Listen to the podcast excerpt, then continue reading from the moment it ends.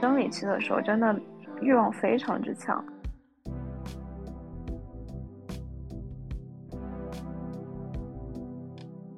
这样的话，其实自慰有帮助我去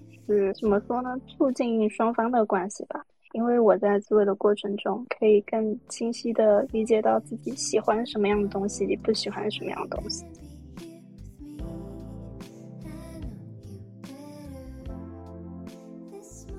可以把你的注意就放到我我我我更喜欢的一个地方，就是指哪打哪，然后就是大家对指着哪儿打哪，指哪儿打哪，这个太准确了。是，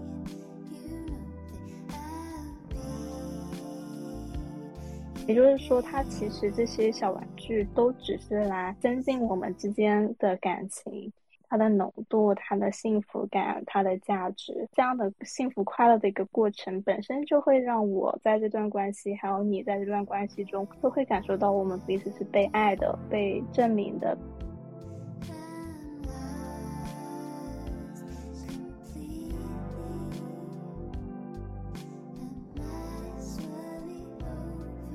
大家好，欢迎来到有爱要做 Get Love，我是杨洋，我是夕阳，我是菠萝。今天我们这一期呢，聊的还是自慰，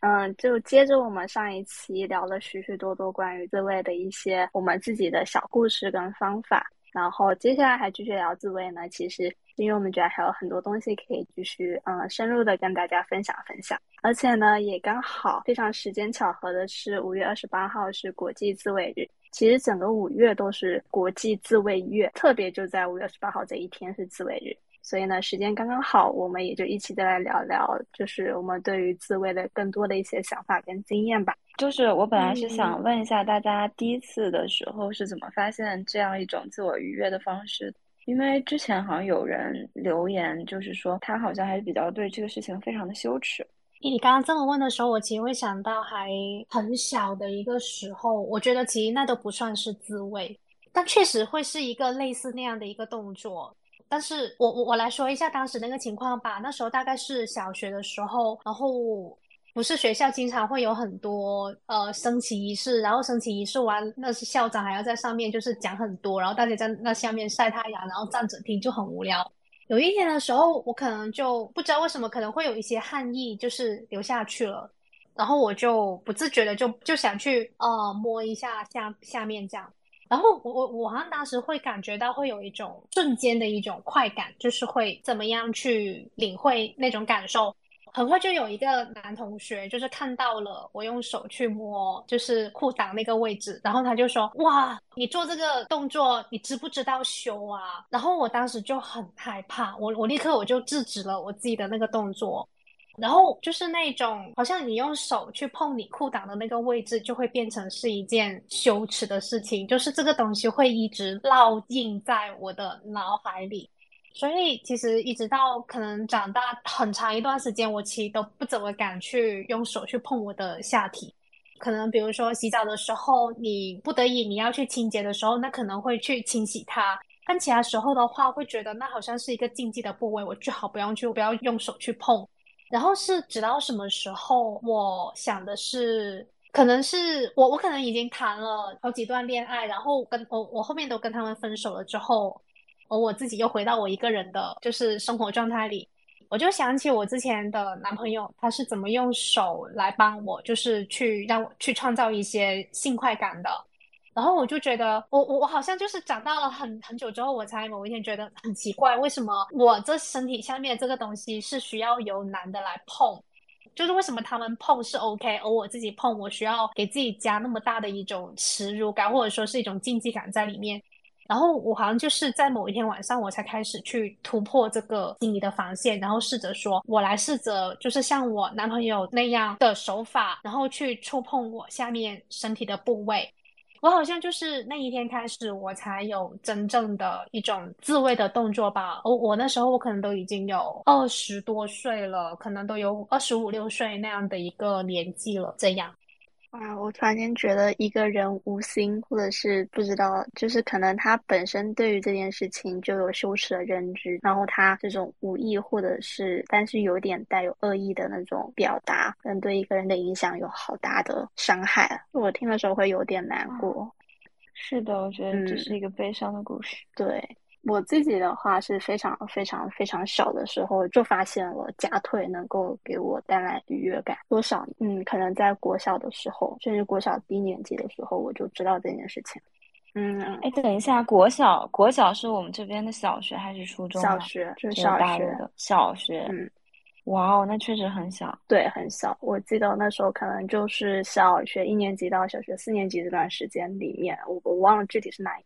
但我记得是那个年龄段。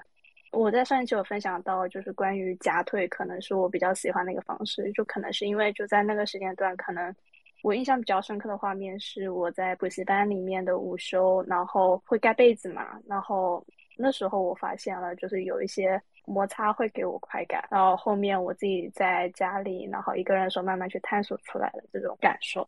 我对于就是自慰的羞耻感，可能更多是到我长大以后，我家人发现了以后，才会对我有一些羞耻的理解。这个在我们第一期的时候好像有分享到这件事情，但除此之外，好像是没有太大的经历过什么样的羞耻。在我后面自己去理解这样的快感跟感受的时候，嗯，我自己去阅读一些研究，其实。我在读到我忘了是具体哪一篇研究里面有写到，其实自慰这件事情是非常非常正常的。它多正常呢？正常到我们刚从妈妈肚子里面生出来的时候，还是一个小 baby 的时候，我们就会有这样的行为。它只是一个身体去自主的让快乐的一种方式，所以它并没有那么大社会的那种对性的一个厌恶还有羞耻感在里面。可能就只是一个生命体，它本身让自己快乐的一种行为。这就我读到这个时候就觉得很奇特，因为自慰这件事情，在我们长大以后经历或跟别人讨论的时候，其实更多感受到的是比较负面的一些情绪，但是却忘了这件事情本身对我们自己一个生命是一个快乐的事情。我会觉得演阳刚刚说的这个部分，其实。就像我们之前说的食色性也一样，它和吃饭一样是非常非常正常的一个事情。然后，嗯，我自己的部分的话，大概是从初中的时候，我们会看一些 BL 小说，但是我当时看那些小说的描写非常的意象，它并不直接，因为没有那些很直白的器官去描述，所以我就非常不懂，更不要说女生男女之间了。所以那个时候我在看那些一些什么 BL 黑道小说的时候。我的身体上会有一种很强烈的感觉，然后就会试试图自己用手去摸一下，去探索一下，然后就发现了阴蒂这个非常让女生愉快的小东西。嗯，大概是从初一还是初二开始的时候就开始一直在用手，然后我的频率其实还挺高的，我大概就是从初中那会儿一直到现在吧，可能就是每天都会有，大概是这样的一个情况。我不知道大家的频率是怎样的。就除了可能是除了我在寺庙里的那段时间没有之外，就是我其他的时候基本上都是每天会有。嗯，哦，突然有个好奇，那生理期的时候也会有吗？生理期的时候也会啊，而且之前我们在群里也发过一个就是英文的论文嘛，大概是其实缓解生理期疼痛非常好的方法就是自慰，因为自慰的时候可以分泌那些激素，然后它可以对缓解我们大脑的这个这个疼痛。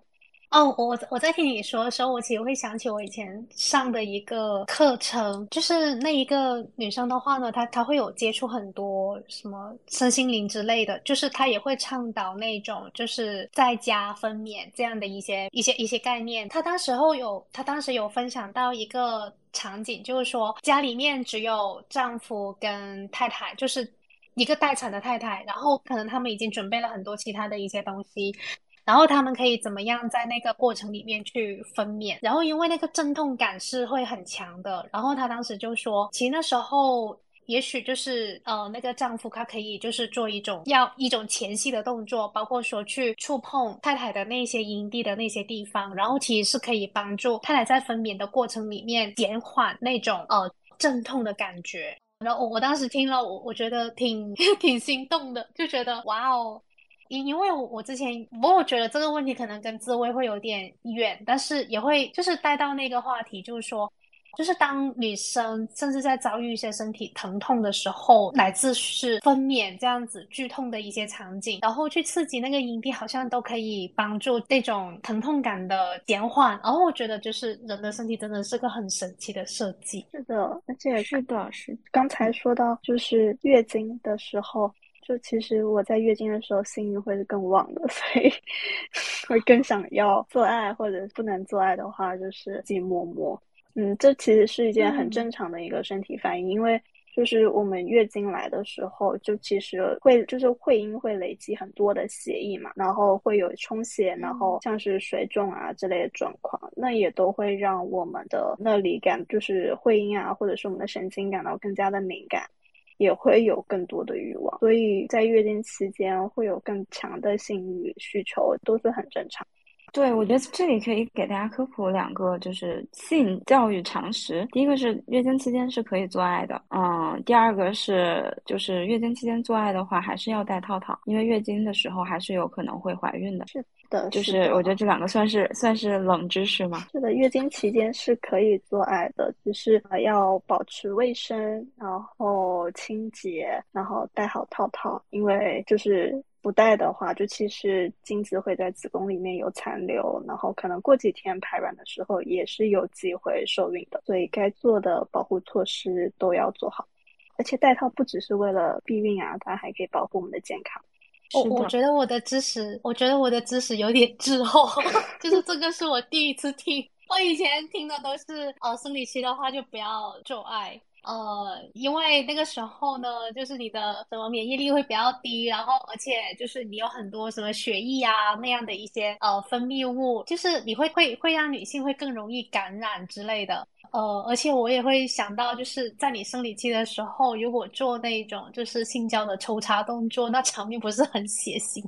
就是我我想了一下，我觉得好像确实是在生理期的时候，包括生理期快来，或者说生理期刚结束，我觉得我会有点迫不及待的想要快点要自慰，就是我会觉得我那个性欲很旺盛。但是在生理期的时候，我其实是没有怎么样很仔细的去感受过，我觉得好像是有那种欲望，可是又觉得不知道为什么会这样，然后就让自己去那边。清心寡欲，就是一一种禁欲的一种状态。虽然你有那种愿望，但是不可以发生什么，就是碰也最好不要去碰，因为很多血液啊这样子。所以原来是可以的吗？然后我我我我以前的那种想法也还是说，就是即便有精子进去了，那它不是也会随着那些精血一块出去吗？然后而且呃，就是在那个。抽插的时候不是也很很血腥吗？就是我觉得这个场面还挺可怕。对，其实其实思阳说的这个也代表一部分人的想法，但我觉得更多的为什么大家会对于这个有一种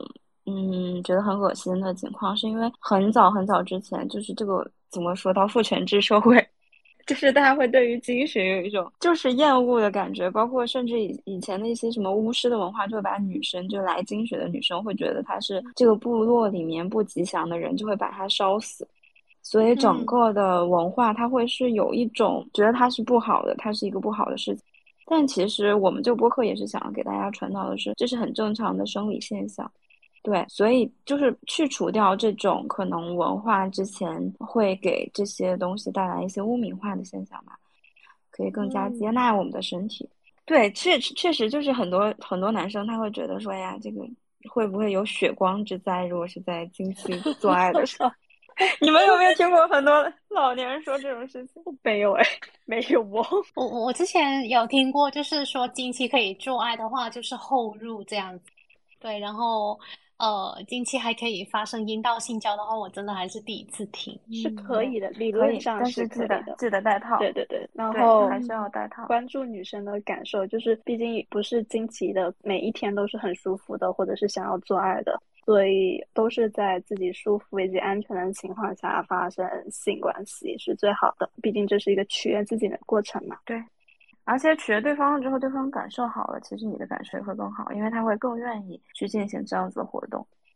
就像之前前面夕阳说的，一个不好的经验会塑造一个人的认知嘛。那如果你们之前的体验都是很好的话，那未来也也许可以一起更好的去探索更更多的解锁新的知识知识。是的，说到频率这个哈，我真的也觉得，就是生理期的时候，真的欲望非常之强。就举例子，可能如果平时的时候，我是一天可以自己玩个大概一到三次，那我经期的时候，可能一天就想要玩五次这样。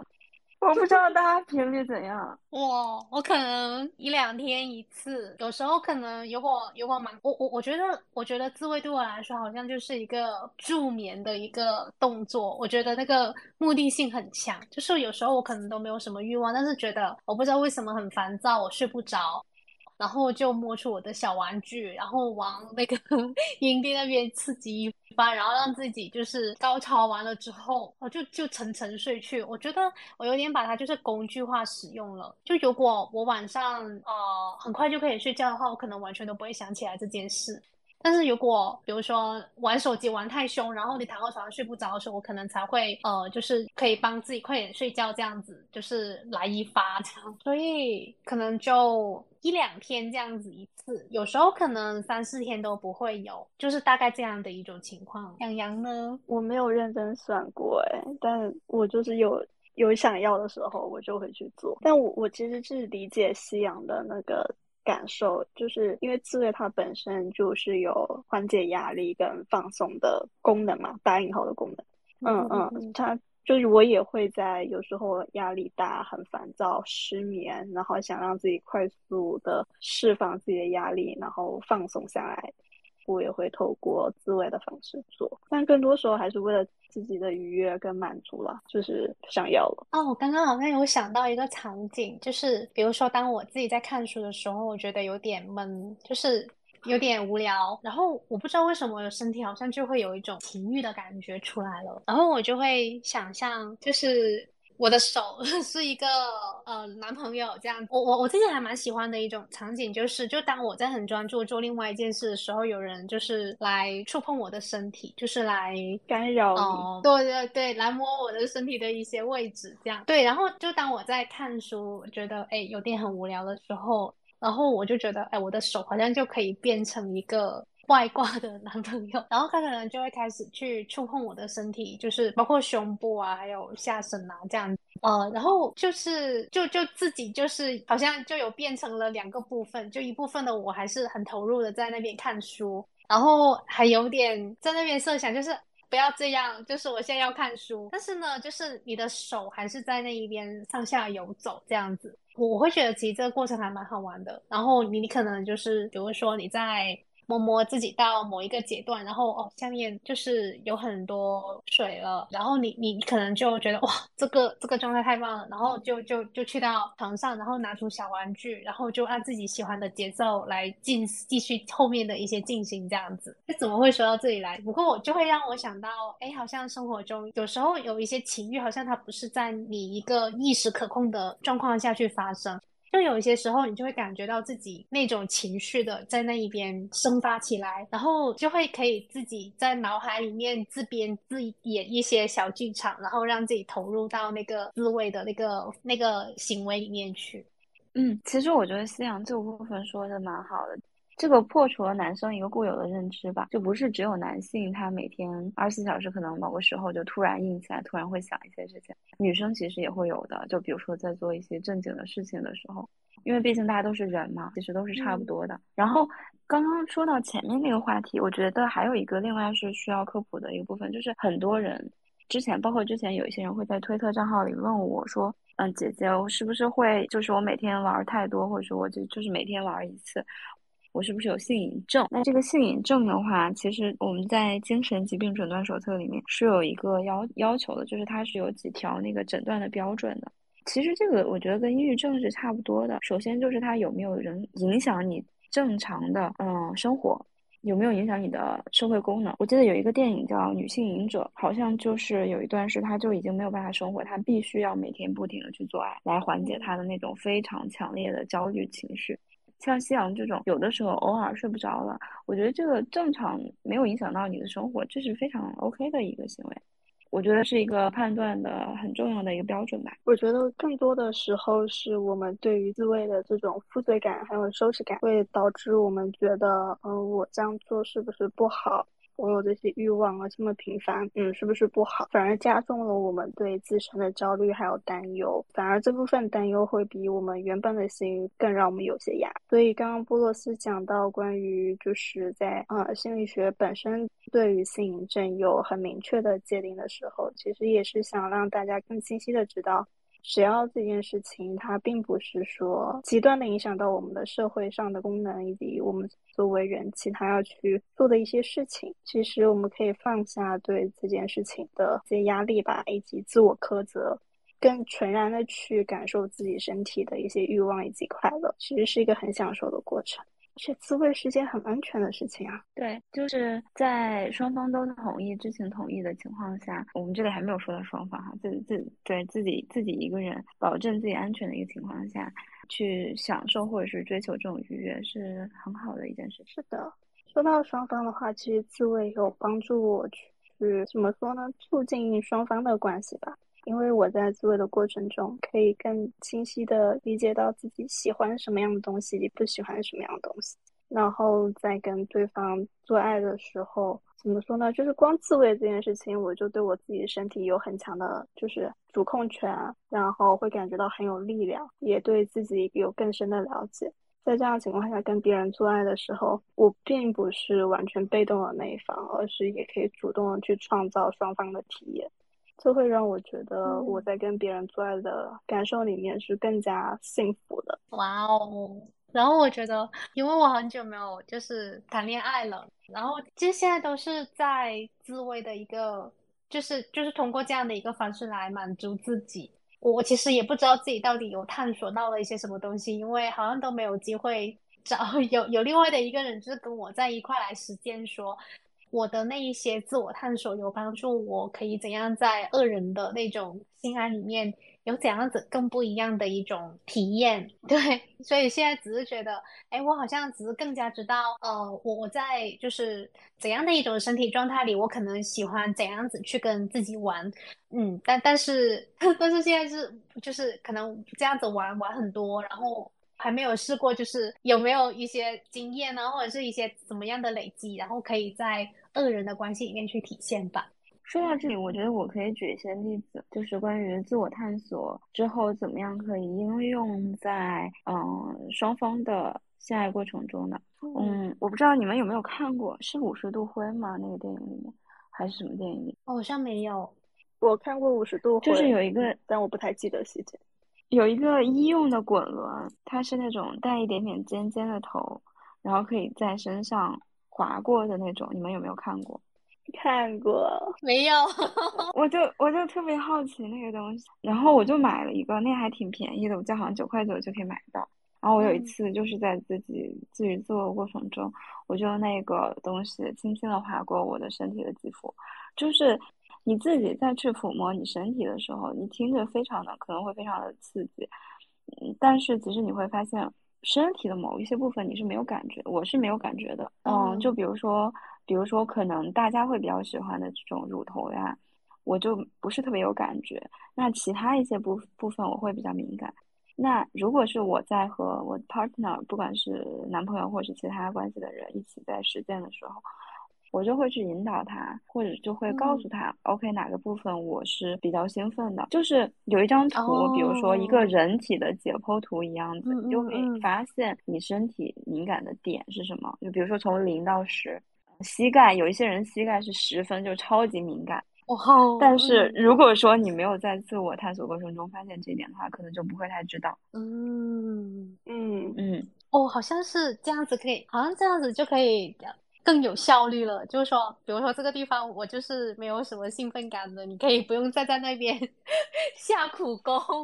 你可以把你的注意就放到我我我我更喜欢的一个地方，就是指哪打哪，然后就是大家对 指着哪儿打哪，指哪打哪，这个太准确了。对，就因为也是要邀请对方一起来认识我的身体是什么样子。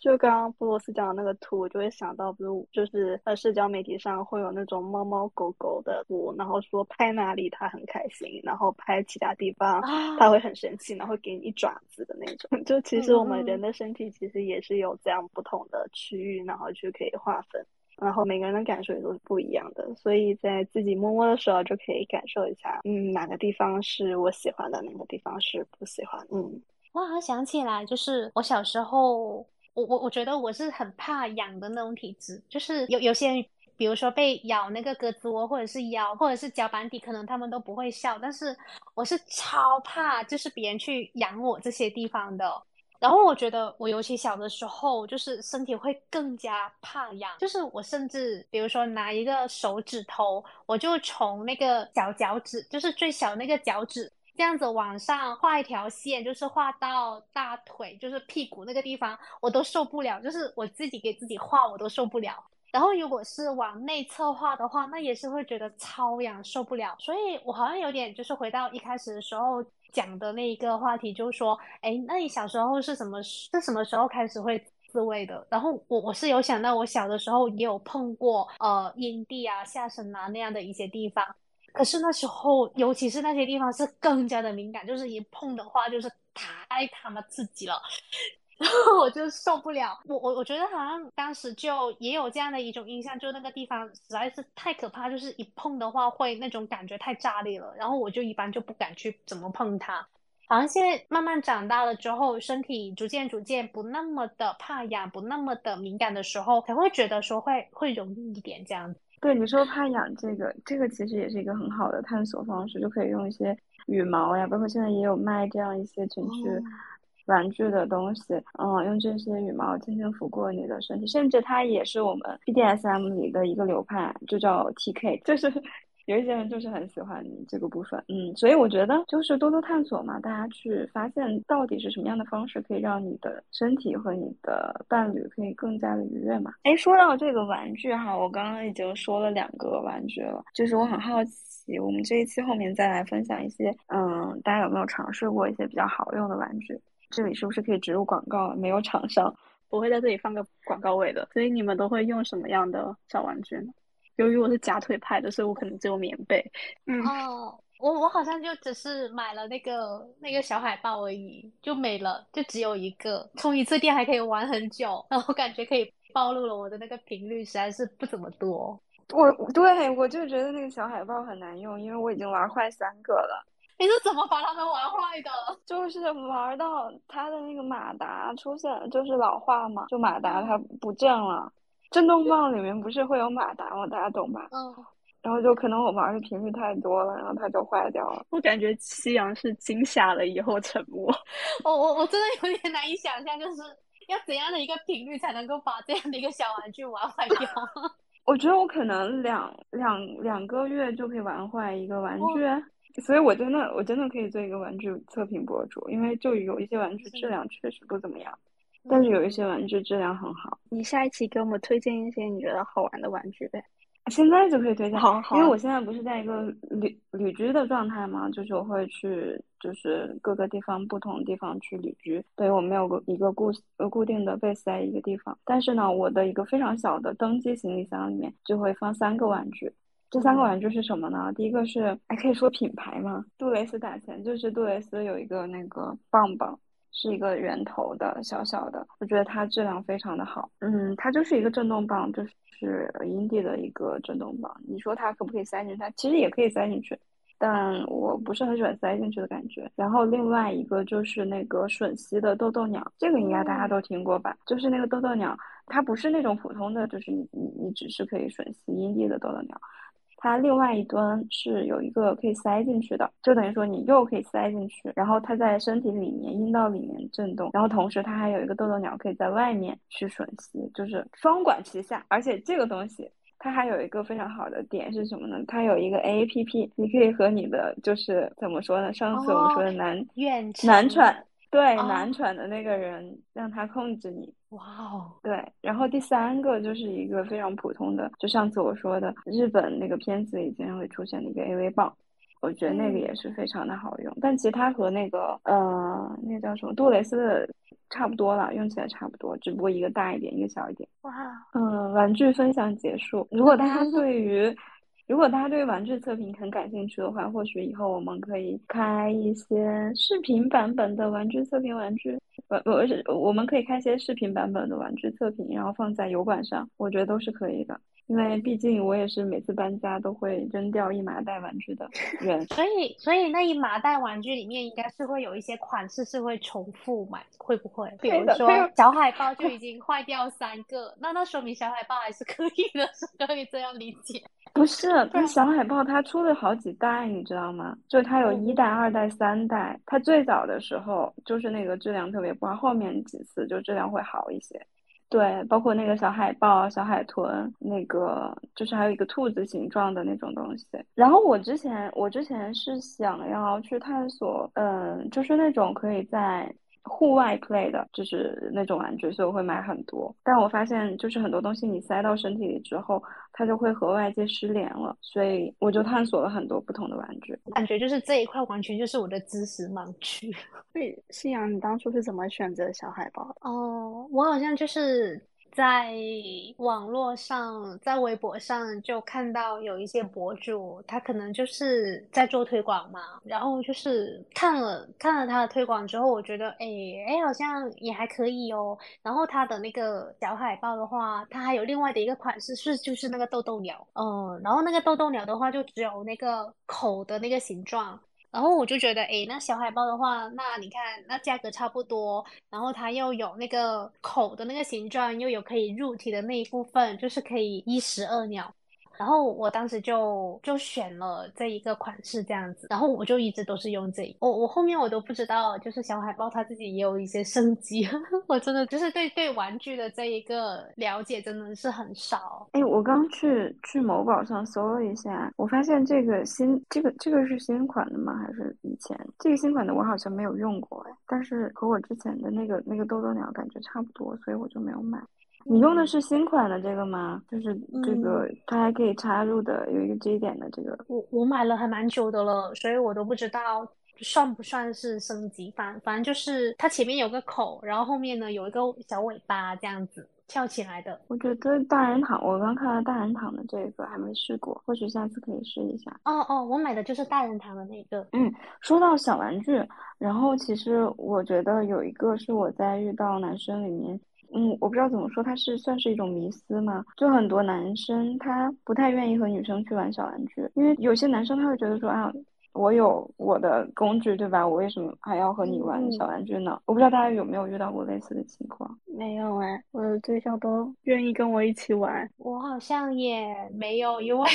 在我有男朋友的时候，我都没有想到要买小玩具啊！真的吗？嗯，我那时候可能还，我只知道有成人用品、有玩具这种东西，但是我都不知道它有什么类别，就是完全在认知外。对，但是但是刚刚波罗斯说的那种心仪的话，我好像也可以去了解。就是说，哎，那我明明都有我自己的工具了，而且我对我的能力，我对我的就是力气还是很有信心的，为什么还需要一个小玩具？就是在我们之间。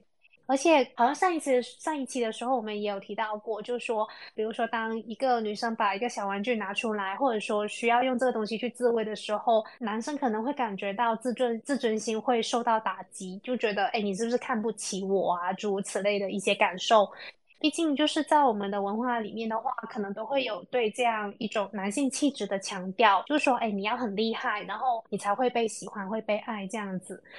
嗯，所以可能就是在这种这种这种前提下的话，可能当女生拿出一个呃小玩具的话，会引发了男生这样的一种羞耻感吧。不过其实后面的话也会有想到另外的一些场合，就是我们在好像第一期还是第二期播客的时候，就是呃也有聊到说，其实如果是。啊，两个人可以一块来玩那个小玩具，然后他可以通过那个东西，然后去看到那个女生她的那个状态的变化，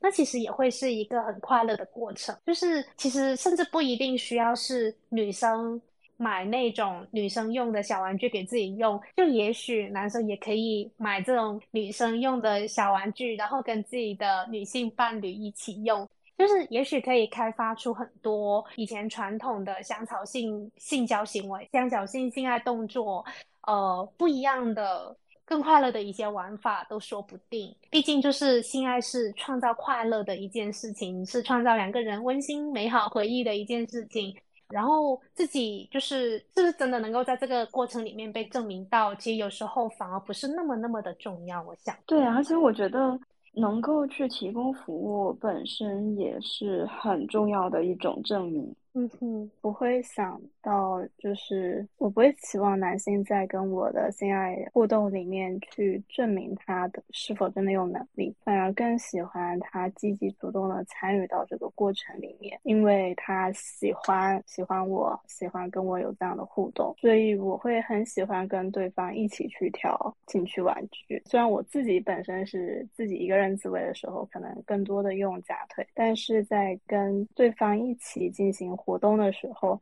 有玩具的话，可以帮助我们去更多的不一样的探索彼此的身体，甚至我们可以一起讨论我们下一次要怎么玩。然后需要哪些工具？然后我们一起去购买。我觉得这是一个很棒的，就是呃，伴侣之间的一个互动形式吧。就我在很久很久以前有一段比较长，就是也也算异地恋吧。然后那时候我们就一起在讨论说，呃，我们要怎么在异地的情况下有就是性爱的这种感受去取悦彼此。然后我们就一起买，像刚刚呃其他主播说到的那种可以无线连接的那种跳蛋，那种时候是有，我们是有买的，而且体验也非常的好。也就是说，它其实这些小玩具都只是来增进我们之间的感情。它的浓度、它的幸福感、它的价值，这样的幸福快乐的一个过程，本身就会让我在这段关系，还有你在这段关系中，都会感受到我们彼此是被爱的、被证明的、被认可的。这反而才是我觉得更健康的一种情感建立的方式吧。哦，刚刚一就听到你说，就是两个人会一块去挑接下来用哪一个情趣玩具一起玩的时候，我会觉得那个画面很温馨，就是也很甜蜜的感觉。对，就是我们不是很羞耻的在讨论这件事情，而是我们很快乐的一起讨论。嗯，我们接下来又要做爱了，然后我们要怎么样一起让这个做爱体验更好、更完美？然后我们不断的在沟通，不断的在设计跟创造。